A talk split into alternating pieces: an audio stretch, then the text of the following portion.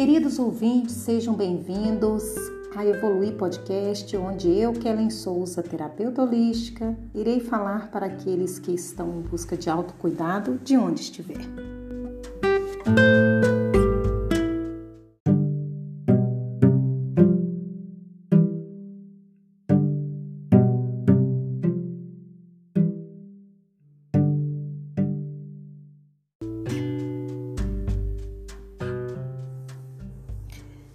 A cor laranja é uma cor secundária que vem de uma mistura do tom amarelo com tom vermelho.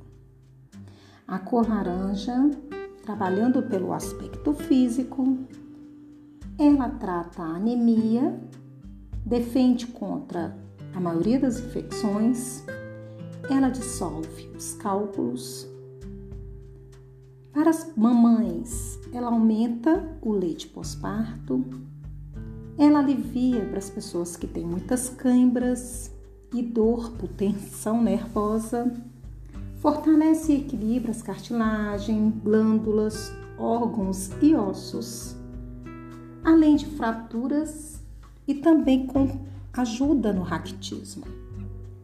Elimina a gordura da corrente sanguínea e trata de humores externos e do trato digestivo.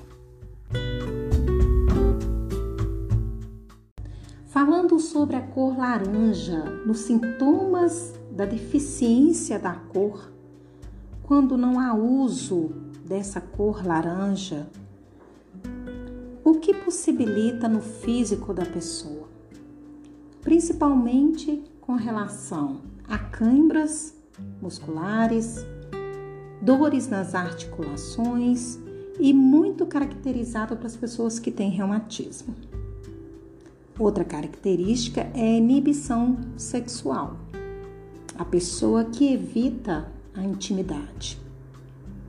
No excesso da cor laranja, normalmente o que está associado é o comportamento de agressividade. A pessoa se torna mais reativa. Então, nesse contexto, ela está com excesso da cor laranja.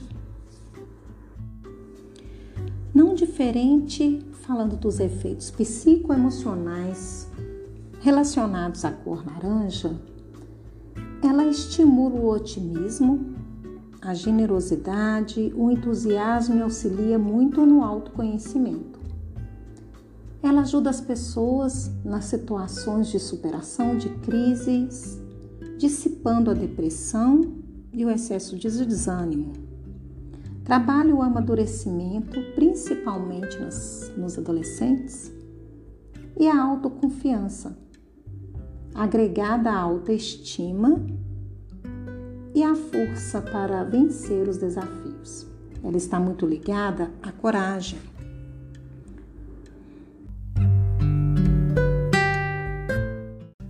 A cor laranja, no seu excesso e na sua falta, na parte psicoemocional, podemos dizer que o excesso está ligado muito a características de pessoas que têm o egocentrismo, pessoas que têm a característica de possessividade, além das pessoas que estão com a mente e as emoções voltadas à falta de controle, falta de moderação, pessoas muito decepcionistas ou pessoas que estão desequilibradas a nível do desespero. Então essas pessoas estão com o excesso da cor laranja. Agora, a falta da cor laranja, as pessoas estão muito ligado à característica da dificuldade do contato afetivo. Essas pessoas têm que ser aumentado e trabalhado o uso da cor para estar mais aberto às relações interpessoais.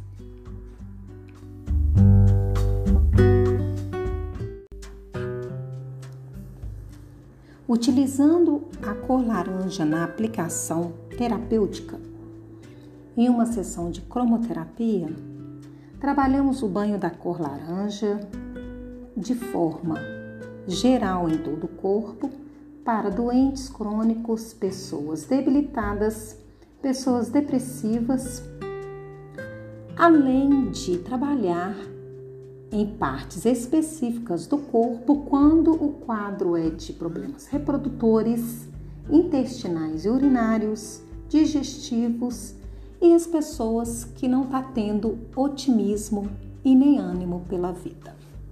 Desacreditadas.